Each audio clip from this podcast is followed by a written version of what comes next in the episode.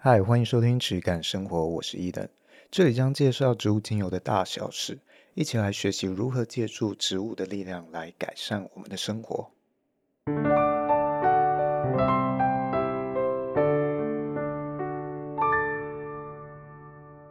Hello，欢迎收听这一集的质感生活，我是伊登，我是轩。这一集呢，希望去介绍一下基础油的选择。还有它大概的成本啊，还有什么样的功法，哦，让整个基础油在一集里面，我尽量去带到完整的介绍，哦，让大家有一个比较基础的观念，以后在遇到这些基础油的时候，你可能就会比较好去做判断，觉得说，哎，这个东西它声称的品质有没有到它应该有的价格？那首先先介绍一下基础油是什么东西。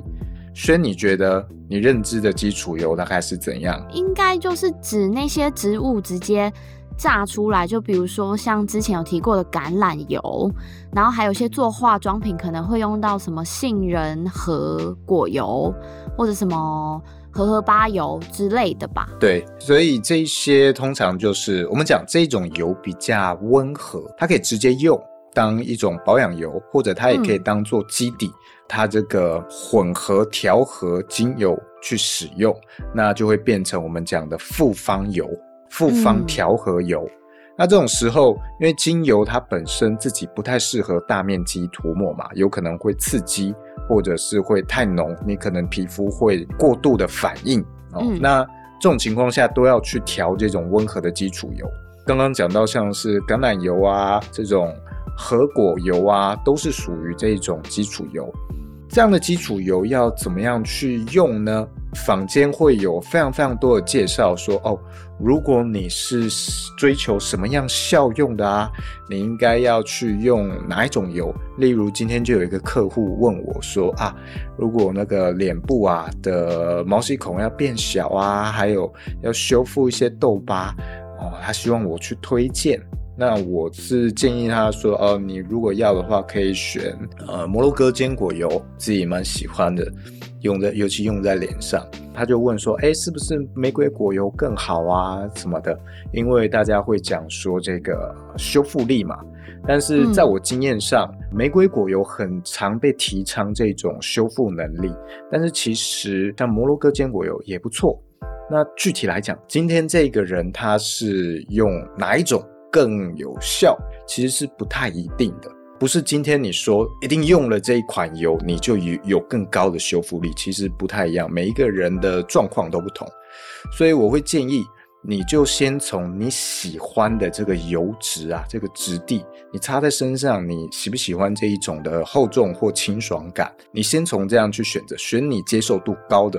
那你后续如果要深入的话，你再去考虑效用的部分。但我好像听过一个说法，就是有听过人家说，荷荷巴油它的油相的组成成分还有呈现方式，比较像是化学式、结构式之类的，好像比较像是人体脸上会分泌出来的油脂成分。所以还蛮推荐它使用在脸上的，我不太确定它的真实度是为何，但我好像听过类似像这样子的传说。荷荷巴油的话，它其实比较偏向蜡之类的东西，所以它可以某部分去取代那种。如果你看过那个人家做呃生物标本的话，他们会泡在这个福马林里面。那荷荷巴油就其实有点那种性质，它里面是蜡，它就像是这个蜡烛的蜡。有那种的性质，嗯、它也会用在一些航太的零件润滑用途。它这种润滑度非常好，哦、非常非常高级的一种呃润滑油。如果你用在人体的话，它的渗透性是蛮好的。我自己通常不会直接，我今天要混基础油，我就直接混完全只有一种荷荷巴油。我通常不会这样子用，我通常是。可能是用这个橄榄油或者是摩洛哥坚果油，这两个是我自己比较喜欢的油。哦，如果我今天想要增加这个精油的渗透性，我可能会加个十 per 十 percent 或者是二十 percent 的这个荷荷巴油。啊，我试着去增加它的渗透性，可以这样子去用。因为有一些油，有时候它你一百趴去用它，它可能质地啊，嗯，不是很好推，或者是它的这个气味啊，本身你不太喜欢。像 jojoba 的气味，其实有一些人会觉得它有点像油耗味哦，没有很好闻哦。对，这种时候的话，就会减少它的量。那有一些人会说某某某的油，例如 jojoba 油或者是这种玫瑰果油之类，不建议单一使用。其实它不是不能单一使用，而是有这层面的考量啊。例如像是一些小麦胚芽油啊、南瓜籽油，它可能气味比较重。那这种时候你直接百分之百擦在身上的时候，那个气味是很浓厚的。那如果你要出门的话，那可能就会有点尴尬。再例如像是这个芝麻油，尤其是这个烘焙过的芝麻油，你那个涂抹在身上是。有点太香，人家会觉得，哎、欸，你是不是 刚吃完什么东西，味道这么浓？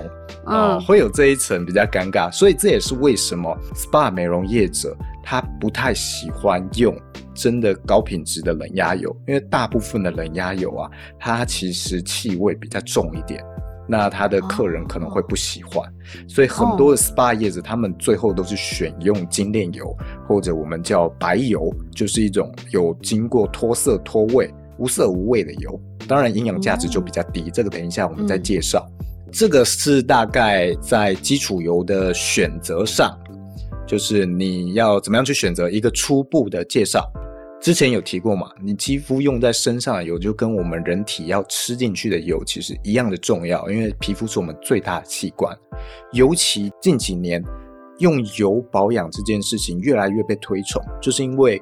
我们日常用的这些保养品啊，大部分是一种偏水性的，那它只能停留在肌肤非常非常表层，大概零点一 mm 非常浅的皮层位置，所以它其实渗透不进去，只有你最表层的那一层肌肤变得变得可能水润了啊、哦、之类的，但其实它没有吃到你的身体里。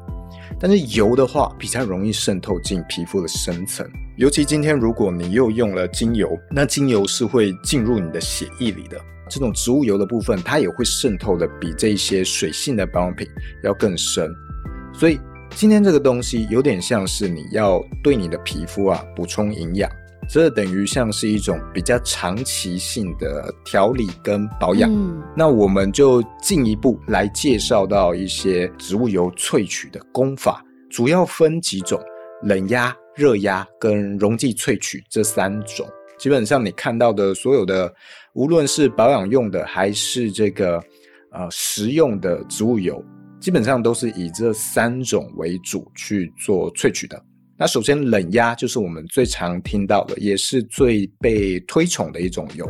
无论是这个高级的食材方面，还是保养品方面，哦，冷压都是最被推崇的。那冷压是什么呢？它其实就是把你这个原料啊，无论它是果肉的，哦，例如像是橄榄油，哦，这个橄榄果它是偏向果肉的，还是种子的，例如像是芝麻，哦，它就是属于像种子的。那还是核人类的，例如这种甜杏仁，我们看到的坚果这些东西，我们会先把它处理成糊状，好像是泥巴一样的状态。通常就是去用一个，如果是传统的做法，它是用一个石磨，它是一个非常非常大的石头。如果你以前看过那种农业社会的模仿，它里面会有个很大的石头，好像一个巨大的陀螺一样。嗯哦，它去滚动，嗯、然后把这个呃原料啊，就把它磨碎。这个果肉啊，或者这些种子，它的传统的加工方式就是类似这样。可能几十年前还有更多的地区在用这种，甚至它可能不是电的，甚至可能是牛在推、牛在转的。但是现在的话，现在这几十年，尤其近几年就会非常非常的少，因为它的效率很低。但是呢，经过市场长时间的反应，认为这种方式虽然它效率很低，但它保留了更多的风味跟营养价值，所以它保留在特定一些对啊这个气味或者品质有高度追求的小量生产的农法，他可能仍然坚持我说我就是要做这种传统工法，去坚持这种更高的表现水准。如果你有幸碰到这样的厂商，那是非常非常值得去使用的一个厂商。那现在呢，大部分都是用这种机器，像是不锈钢锤去把它锤成泥。当然，成分的保留上是会有一点点差异的。嗯，这个处理成糊状之后，我们就会去做压榨，就是我们讲的冷压。哦，压榨的部分呢，它其实就是把这些糊啊，它可能放在了一个类似草席一样的东西啊，铺满了这个果糊或者这个原料的浆糊。它在叠叠叠叠成了一个像塔一样之后，下面有一个机器去把它推高推高，然后到顶端它会压出那一个油，好像一个热压三明治机之类的那种感觉，你去把它压扁，压出一个非常巨大压力的一种情况，然后那个油呢，它就会逐渐渗渗渗往下渗。这个渗下去的油呢，它就会集中到一个它的沉淀池去沉淀，分离掉一些渣渣。那剩下的就是这种我们讲初榨冷压的油，那就是我们认为最好的油。那初榨这两个意思就是它第一次去榨，所以我们叫初榨。所以可以到第二次、第三次吗？对，也可以到第二次、第三次，但是大部分，尤其是这种果肉型的啊。通常在原料采摘之后，它就会快速开始腐败。嗯、那你越晚去处理这个你的原料，哦、你最后处理出来的这个油啊，它的品质就会越糟。所以它一定，嗯你高品质的这种初榨冷压油啊，它一定是一种小规模去生产，它不会是一个大的食品公司。因为大的食品公司，它在运送过程中，产品的品质啊，它的这个原料的品质就可能已经开始衰败了。所以它最后萃出来、压榨出来的油品质都不会太好。如果你是压了一次之后还再去压，那它一定那个品质就不好。我们会讲它的一个酸值可能会过高。什么是酸值？酸值又称酸度或酸价，这些名词都是一样的。那指的就是呃油里面它的一种脂肪酸，它的含量，这个会代表它这个油的氧化程度。哦，所以如果这个数值啊越低，代表它被氧化的程度就越小，代表它越新鲜。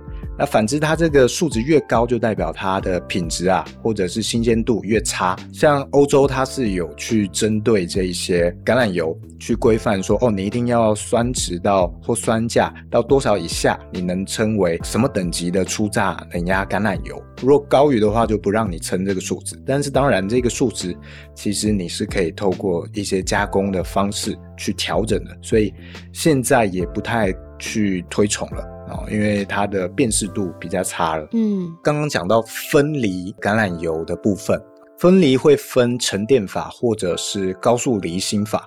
那沉淀法是我刚刚讲，它可能会有很多的这个池子，油一被榨出来之后，它就流到池子里去，等它慢慢沉淀出那个清澈的那一层，然后分离掉。嗯，那现在也会有机器，它是透过这种离心旋转的力量啊，去调整数值。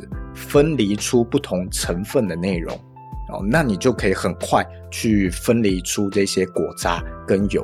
但是呢，它没有办法分离到非常非常的干净，它会有某部分的成分啊，可能会有所流失。所以有一些人会认为，你如果要真的坚持非常高品质的。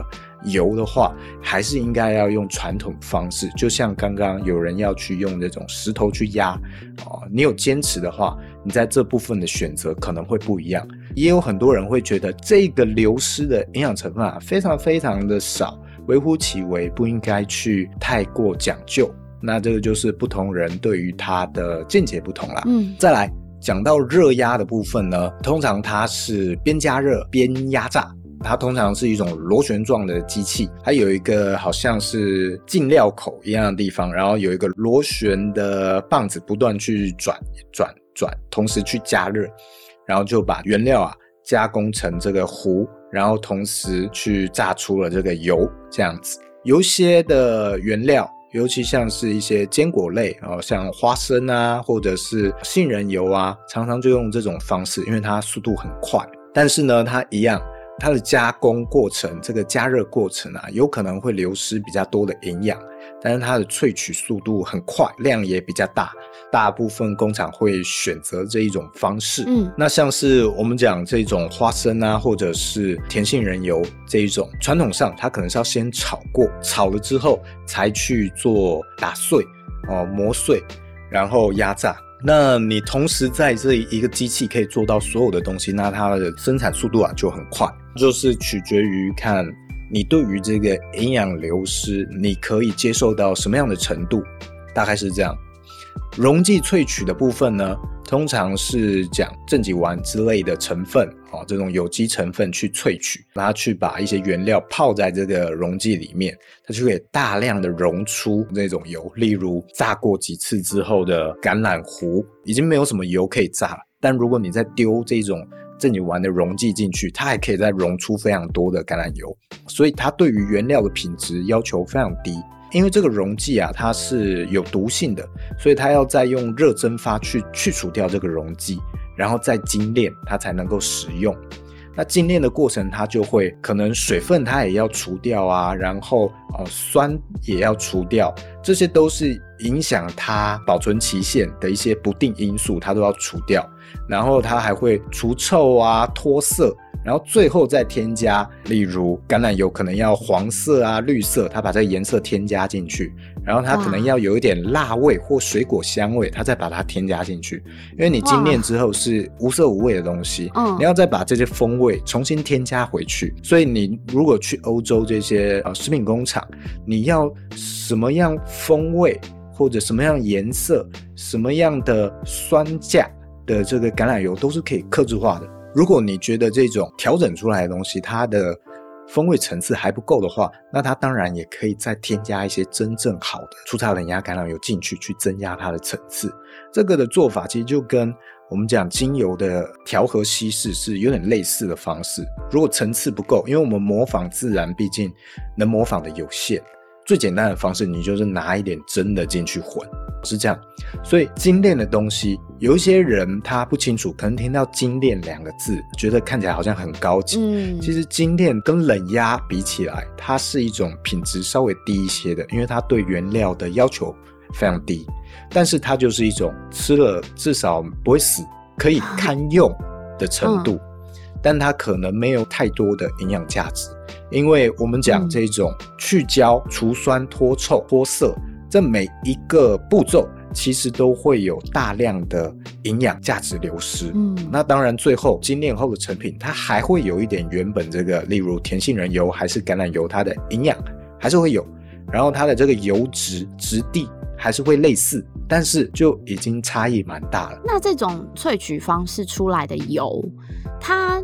比较不应该被使用在人体身上吧，或者是饮直接食用，对不对？但是我们今天看到的这些餐厅或者是夜市啊，用的油全部都是精炼油哦，不能说全部啦，应该说你只要对于价格成本考量比较大的、比较竞争的，例如这种小吃店或者一两百块。啊、呃，消费水准的餐厅，你不太可能用到很贵的油哦，像是这种精炼油，你看到那种大桶，可能十八公升的油、嗯、哦，你看到一般餐厅、小吃店其实都是用那种油嘛，它可能十八公升才卖八九百块哦，一千块，所以一公升它大概只要三十五到五十块钱左右，比一杯手摇饮还要便宜。对，一公升诶，对啊，对啊，所以这个。这个东西只能说是它的危害比较小，但是你多吃无益。哦，但冷压油好的油脂的话，它其实是非常棒的营养来源。嗯，哦，或者是身体的能量来源，其实非常好的。例如现在也有很多人吃呃鱼油之类的东西嘛，很多各式各样。的植物冷压油啊，它其实也会有呃非常高价值的营养成分，值得我们去摄取。嗯，皮肤也是一样，皮肤吃这些东西，它一样也能感受得到这样的营养价值。所以比较建议的方式应该是说，我们可能身体食用的跟使用的，尽量是用价值比较高、营养成分保持的比较完全的那种油。来用在自己身上，但是，呃，可能是比较一些周边制作的商品，或者是清洁用品等等的，再用这种精炼的萃取油会比较好，对不对？应该说，你只要对于品质有要求的话，其实你就。应该不会去选择精炼油了。可是我假设是说来做肥皂好了，因为之前有去逛过化工行，然后他们都会卖一些像喝喝果油啊，然后什么什么甜杏仁油之类的，然后它那个价钱其实都超便宜的。我就在想，这些东西拿去做肥皂，应该危害没那么低吧？因为肥皂它是清洁用品嘛，我应该就是把它视为清洁用品或家事皂等等的，就不需要用到像冷压油这么高级的油来做肥皂。我觉得要看，如果是家事皂的话，那当然比你身体清洁用的皂要求要低一些。但你要想，你平常在使用这个肥皂的时候，嗯、你会戴手套吗？你不会戴的话，那你一样会接触到你的手啊。而且是接触的时间非常长的，嗯、哦，那你就要想这个东西你接触的品质是什么？它经过了这些东西，那对你是不是一种负担？要想看看。嗯、那当然，它的负担不会比那些化学药剂之类的东西要高啦，但是、嗯、这个也是大家值得去思考的一个因素。那当然，你今天如果是用在你自己身体上，我是建议你的要求标准可以再高一些，尤其是你可以负担这个成本的时候。那我们就来讲到成本好了。我们之前其实有介绍过蛮多呃有关初榨橄榄油的这件事情，无论它的造假还是什么，在比较早期，大家如果有兴趣可以往前翻哦，有聊到这件事情。总结来说的话，初榨冷压橄榄油的成本，如果你在台湾你要你要进来啊，它的成本大概会是在两三百元以上，就是真的好的初榨冷压橄榄油。至少在这个价格以上，很难低于这个价格。那这种时候呢，你的成本假设三百元好了，那我们传统这个零售行业啊，我们在卖，通常这种东西我们就抓利润七十 percent，也就是大概。三百元的东西，它零售价会卖大概一千块。如果用另外一个算法，它大概是卖成本的三到四倍，这是一种零售业比较常用的一种倍率，嗯，是它比较好活的倍率。当然，每一个行业会不太一样啊，但大致上可以这样去抓。所以我之前才会说，你在这种百货公司啊什么，你要选真的。品质比较好的初榨冷压橄榄油的话，最好选这个一公升在八百一千块以上的初榨冷压橄榄油，会比较有机会买到真的好的。不是代表这个价格以上就一定好，只是说这个机会比较高一些。嗯、对，那当然你在这个价格以下，我觉得要买到真的品质很好的初榨冷压橄榄油是难度啊，或者机会比较小的。八百一千元以下，那个机会很小，因为成本就是这样嘛。那当然，这个只是它的一种类似底价一样的东西。你不同的呃商业规模，例如你是更小一点的农庄，甚至你在更贵一点的地方，例如这个日本的小豆岛，他们也有橄榄油，那它的橄榄油就超贵哦。他们的小小一瓶好像两百五十 ml 或三百 ml，它可能就会卖破千了。哦，非常非常的昂贵，嗯，所以这个东西它会有底价，但是它不会有一种均价或上限，这个是大家要能理解到，跟这个葡萄酒是一样的概念。你不能说三百块有好的葡萄酒，然后你就全部都用三百块去去要求大家说，哎，人家三百块很好，你为什么要卖五百块？你为什么要卖一万块？这个是没有意义的，因为每一家的这个工法跟它的环境跟人工，哦，他坚持的东西都不一样，所以你不能这样子要求。嗯，只能说你可以去了解它可能的最低价。橄榄油我们之前聊过，它已经是大部分的这种初榨冷压油里面呢，啊，它算是相对来讲很便宜的油了，因为它出油量大嘛，然后它种植的又多，其他冷压油的成本啊。以我自己来讲，基本上都在千元以上，所以这个差异非常大哦。是指所有的，比如说核果类的，然后或者是洛梨之类的，都是要千元以上吗？对，之类的，洛梨可能有机会便宜一些，但是核果类的，然后通常都比较贵一点。嗯、尤其今天这些其他的油都会碰到跟初榨冷压橄榄油一样的问题，就是。每一个油都有非常非常多的造假，造假，造假就是指它伪装自己是冷压哦，他其实他混了很多精炼油，你不知道啊。因为你看，初榨橄榄油已经是全世界算是监督跟要求最严格的一种冷压油了。这么多的国家在在监管这个东西，但是它的甲油比率还是非常非常的高。依照这个书上讲的这个《失去贞操的橄榄油》这本书，我记得他讲说，他当时在二零一零年左右去做一些调查的时候。发现伪装自己是初榨冷压橄榄油的比例啊，在市场占比可能到了六七成左右，这样很高哎、欸。对啊，因为假设你走到这个一般的超市去看，其实每一个橄榄油都都是初榨冷压橄榄油啊，但是它都远远低于我刚刚讲的那个价格。嗯，我这样讲应该会打翻一船人。突然让我联想到，有点像是那个 Tinder 大变图一样。但是真的是要明白到，他们讲的这个冷压，跟你理解的这些冷压，它的概念可能会不太一样，又是定义上的不一样。对，定义上的不一样哦，也许它符合了某一些冷压的定义，让它可以标示，它不至于骗人。就像是我们之前讲啊、呃，天然。精油这几个字是很好绕过去的啊，嗯、它一样可以用天然的方式，但是它跟你理解的这种没有被调整过是差很多的哦，所以这个部分是值得深思的啦。我只能说你要这样子细心的去摘取，然后很快在一天以内去压榨这个东西，然后哇去沉淀，把那好的油提炼出来，那这个东西的成本大概是这样。其他冷压油那当然也很贵，我们可以思考一下，例如、呃，很多东西很多的原料，它其实是可以直接卖的哦，可以变成其他的食品。那它为什么要加工变成油，嗯、便宜卖你？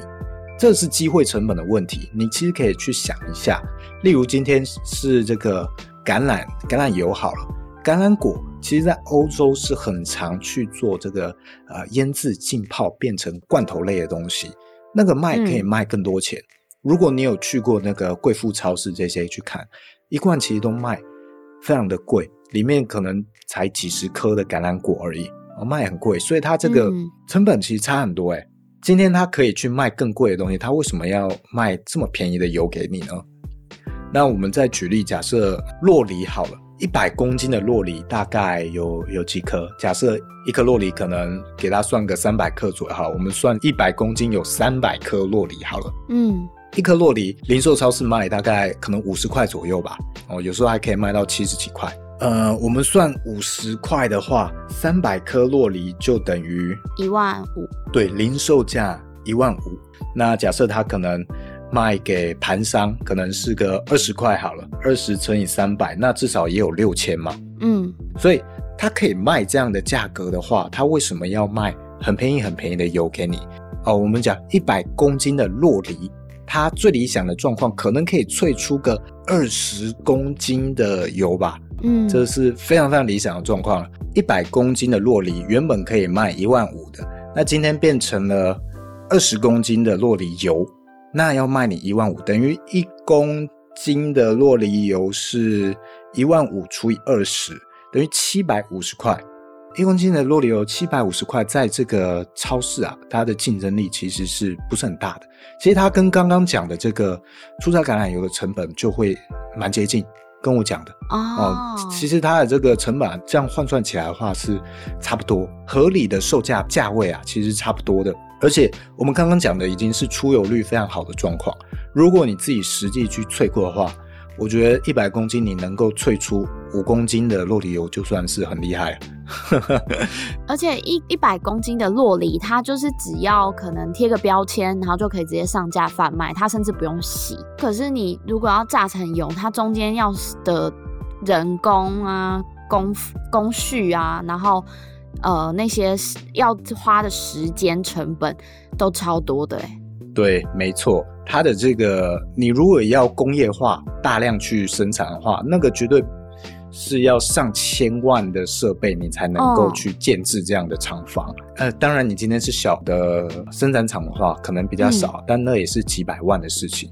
哦，所以你如果再把这个生产设备的成本跟人力成本加上去，我觉得一公斤你很难卖低于一千块，很不划算哎。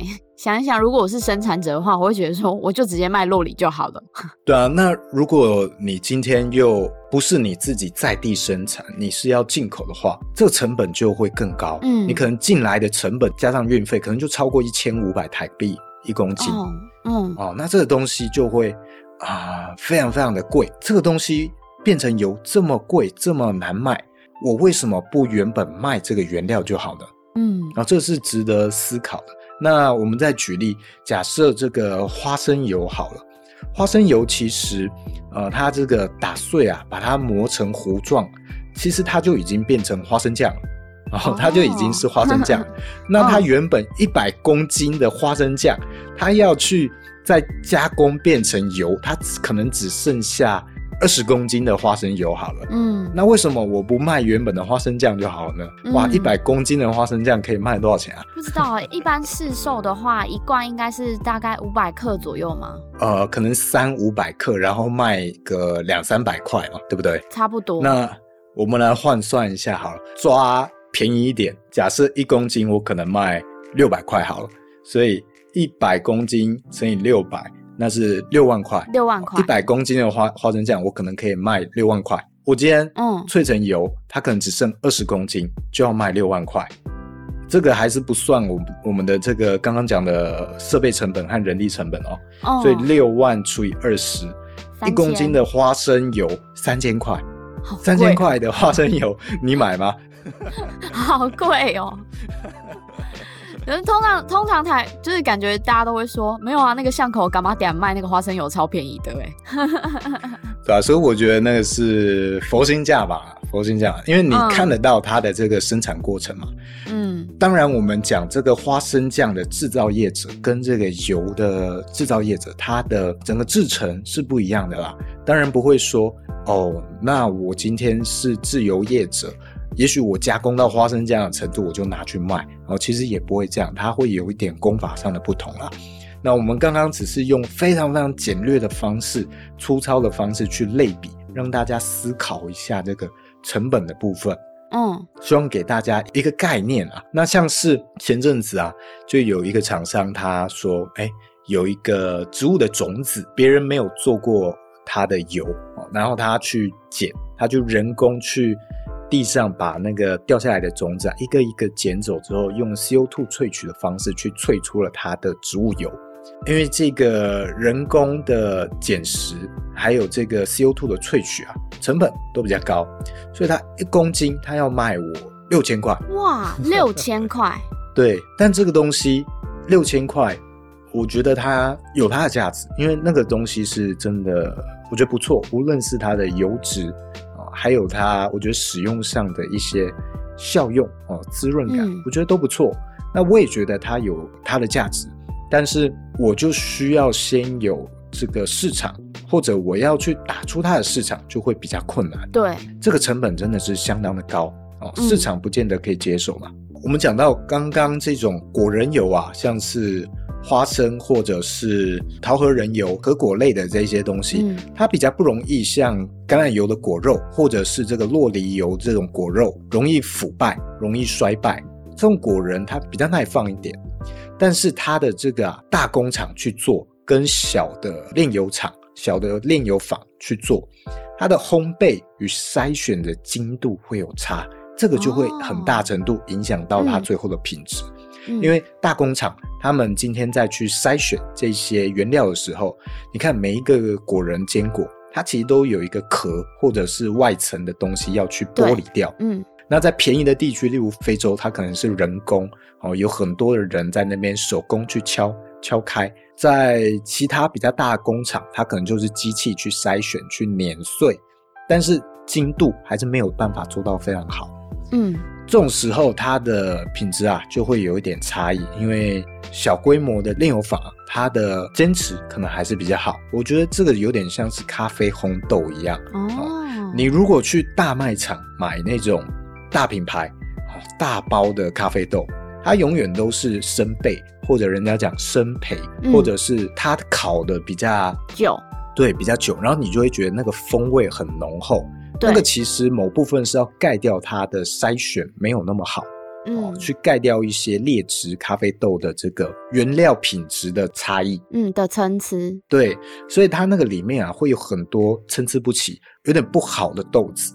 那这种时候你喝了，嗯、像有一些人比较敏感，例如我就是，我喝那种比较不好的咖啡啊，我就很容易心悸。有时候像便利商店的咖啡，哦、我喝一口我就会心悸。嗯嗯。但是如果是这种比较精品的手冲咖啡，我喝再多杯都比较没有感觉，因为那个豆子的筛选有差，烘焙或烘焙它的这个技术啊也有差，所以有些人会说，这个通常只有比较好的豆子啊，它会做这个浅焙，做这种比较酸，因为你没有办法用这个烘焙的方式啊，去把它烘得很深，然后去盖掉它的气味。嗯它对这这个品质要求比较高，那对于这个果仁类的油来讲，也是有一样的道理。那你今天是一种小规模生产制造的话，你比比较好去把关这个原料，大概是这样。你像你刚刚讲咖啡这件事情啊，哦，我就想到这里可以推荐大家去看，因为那个就是有一个节目，网络节目叫《木曜四超玩》，他们有做过一集是一日咖啡师。然后他们就直接造访台湾某一个地方的咖啡农场，真的就如你所说，他从采摘，然后到曝晒，然后洗，然后挑豆，就是每一个工法都很细致，然后你可以看得出来花了很多大量的心力跟人力，还有时间在处理这些小宝贝们。就你就直接把咖啡换成。果仁就是最后弄出来是油的想象的话，我马马上就可以联想，那真的是还蛮累，而且很耗费工时的一个一个流程。对啊，所以今天咖啡你可能有一个一杯四十块的，但是一定也会有一杯四五百块，甚至上千块。嗯，我觉得那个都是对应到不同的制造用心程度。它都是合理的，对哦，它不要骗的话，那它都是合理的，它不会有一个均价可言，嗯、但是它会有一个底价。如果你真的要求到了某一个程度的功法的话，它会有一个底价在那，嗯，哦，所以大家也可以用这样的方式去看这些基础油的压榨萃取，像是这些原料啊，每一批来，例如这个甜杏仁油，每一批它的状况都不一样的时候。那他们在做这个，可能有人是烘烤，那例如花生的话，可能是炒哦。那这个师傅他都会看这个原料状况去调整啊，它的火候、它的热度跟时间。所以咖啡会有这种烘豆师，他会有可能竞技，他会有排名、有技术。你在处理这些呃果仁啊这些东西的时候，其实也是它有很高的技术要求水准。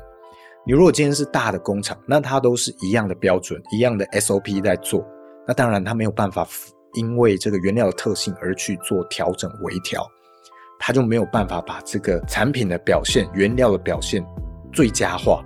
嗯，这个是大家要理解到里面的一些小细节。那像以前我曾经看到有一个店家叫做德国油屋，我不知道他现在还在不在。哦，那时候我还没有接生意。我觉得说，哎，他店里面的油基本上都都破千，啊，也有那种三四千的油。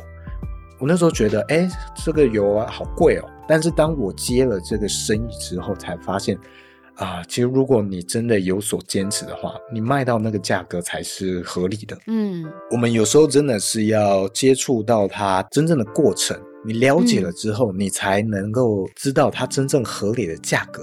大概在哪里？嗯，像前面几集我们也会有提到啊，精油的一些认证啊、分析，其实参考度不高。这个东西其实，在冷压油、植物油里面也一样存在这个问题哦。例如，我就碰过好几个厂商，它是当地支持度非常高的老油厂。例如，它产这个橄榄油，大家都非常喜欢它的品质、它的风味，然后价格也不贵。但假设今天，他要为了外销哦，卖到其他国家，然后其他国家喜欢看这些认证，他为了要申请这个认证哦，他成本提高了嘛，那他售价就提高了。就今天原本是一公升可能卖三百块的东西，你因为认证你要变成四百块，那当地居民反而就会有一点疑问，说我又不在乎你的认证，我只是喜欢你的品质，喜欢你的风味，我没有要这个认证，那你可不可以不要这个认证，卖回你原本的价格？哦，有很多地区性的油农炼油厂其实遇到这样的问题哦。因为他们原本的支持者不希望他去因为做这些认证或分析而提高价格，嗯，所以他们去保持他们原本的模样。很多非常非常好的油，它可能不会有这一些国际认证之类的东西，这个是大家要理解到的。嗯，那我们今天在讲这一些很纯粹的油坊啊，去炼的这种油啊，其实很多它会有一些环境卫生的问题哦，它这个磨坊。哦，这个石臼石磨，它可能是用了几百年哦，那它怎么清洁？哦、你要思考一下。嗯、哇，那是 几百年的话，真的。不知道怎么清洁，当然它会有一定的清洁方式啊，水洗啊什么的、哦，但是这个可能不会达到你想象的一些什么 GMP 工厂的这种等级，无菌啊什么一定要戴手套什么什么的，应该不会做到这种。我我猜大部分是能戴到手套，应该是少数。但是他们的东西就是你理解的纯粹。嗯，如果你认认定的高品质就是纯粹的话，那当然你可能就是往这方面找。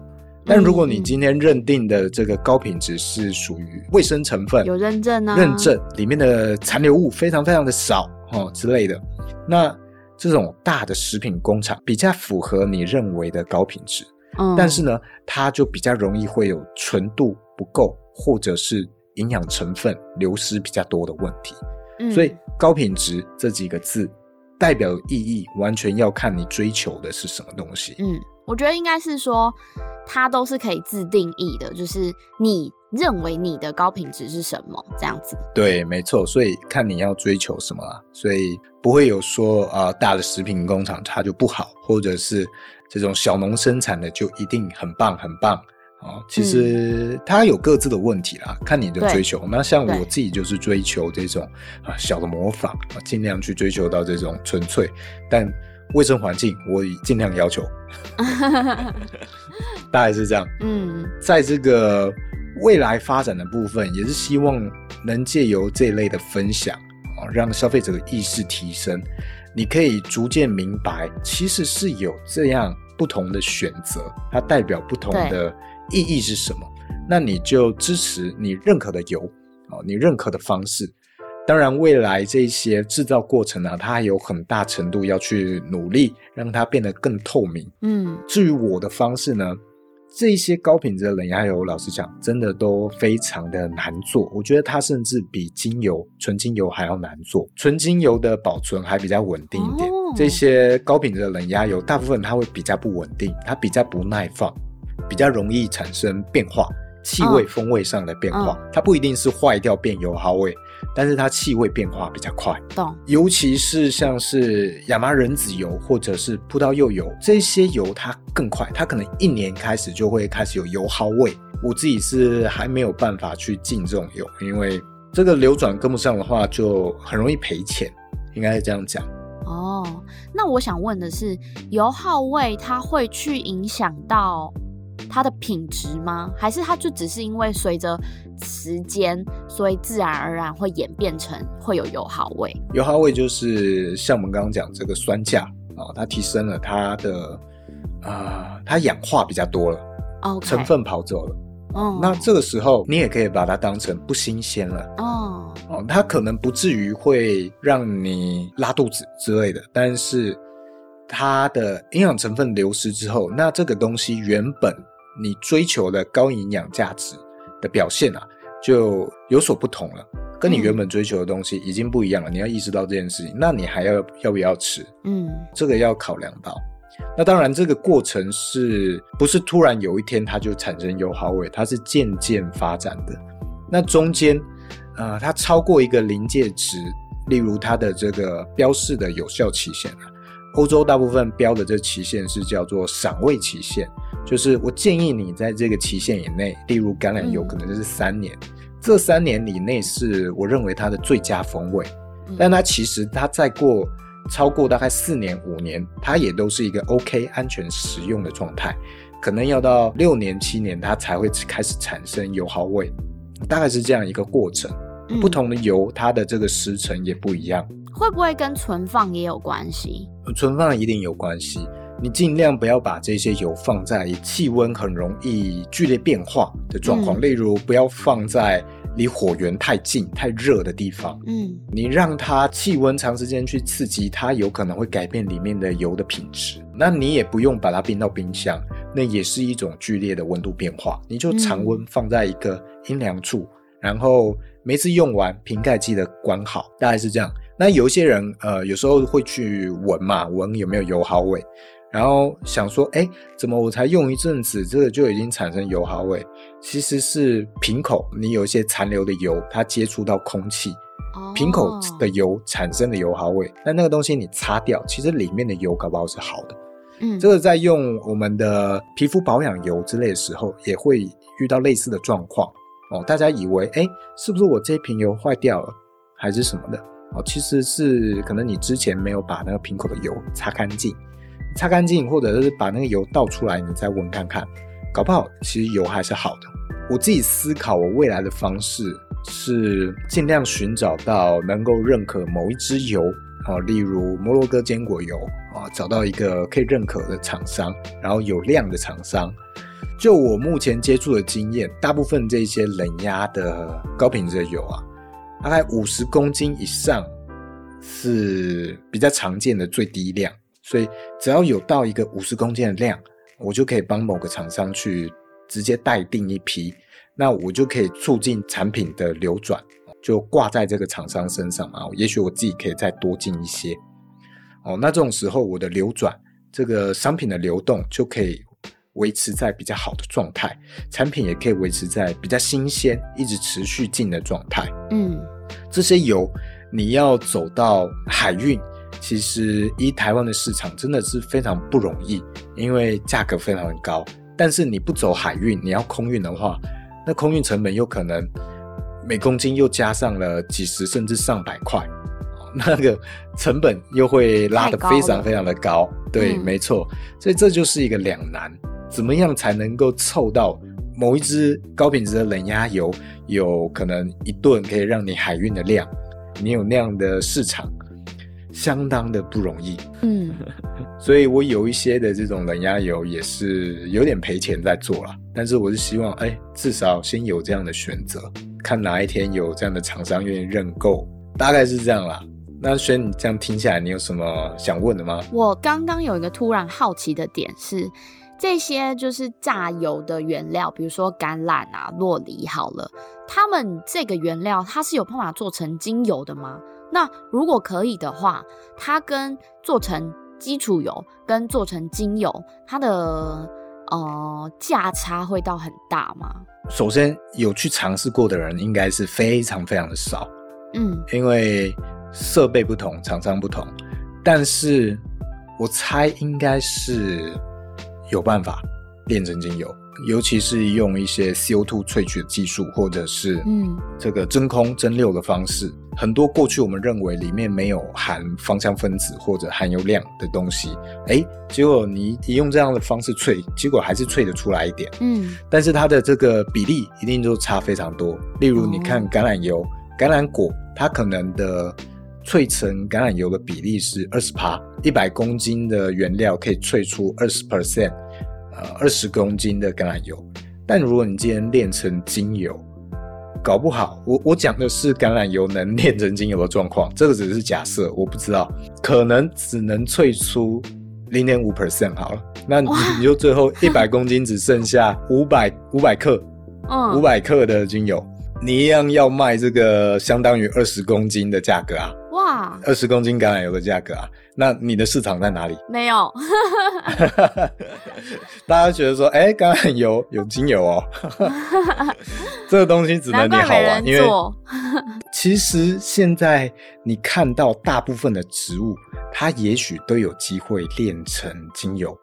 哦，只是我们没有人去尝试，或者没有市场。嗯，你练出来之后，你也不知道怎么卖，你也没有，你不知道它到底有什么效果。对，这个会遇到你要变成商品是非常困难的一件事情。嗯，像台湾也有很多植物正在尝试这样子去做。首先就是可能会有一些老师啊，他特别喜欢那种特殊的植物，那他就会哇，今天有这个油没有人卖过，我就要打着特殊的疗效去贩卖。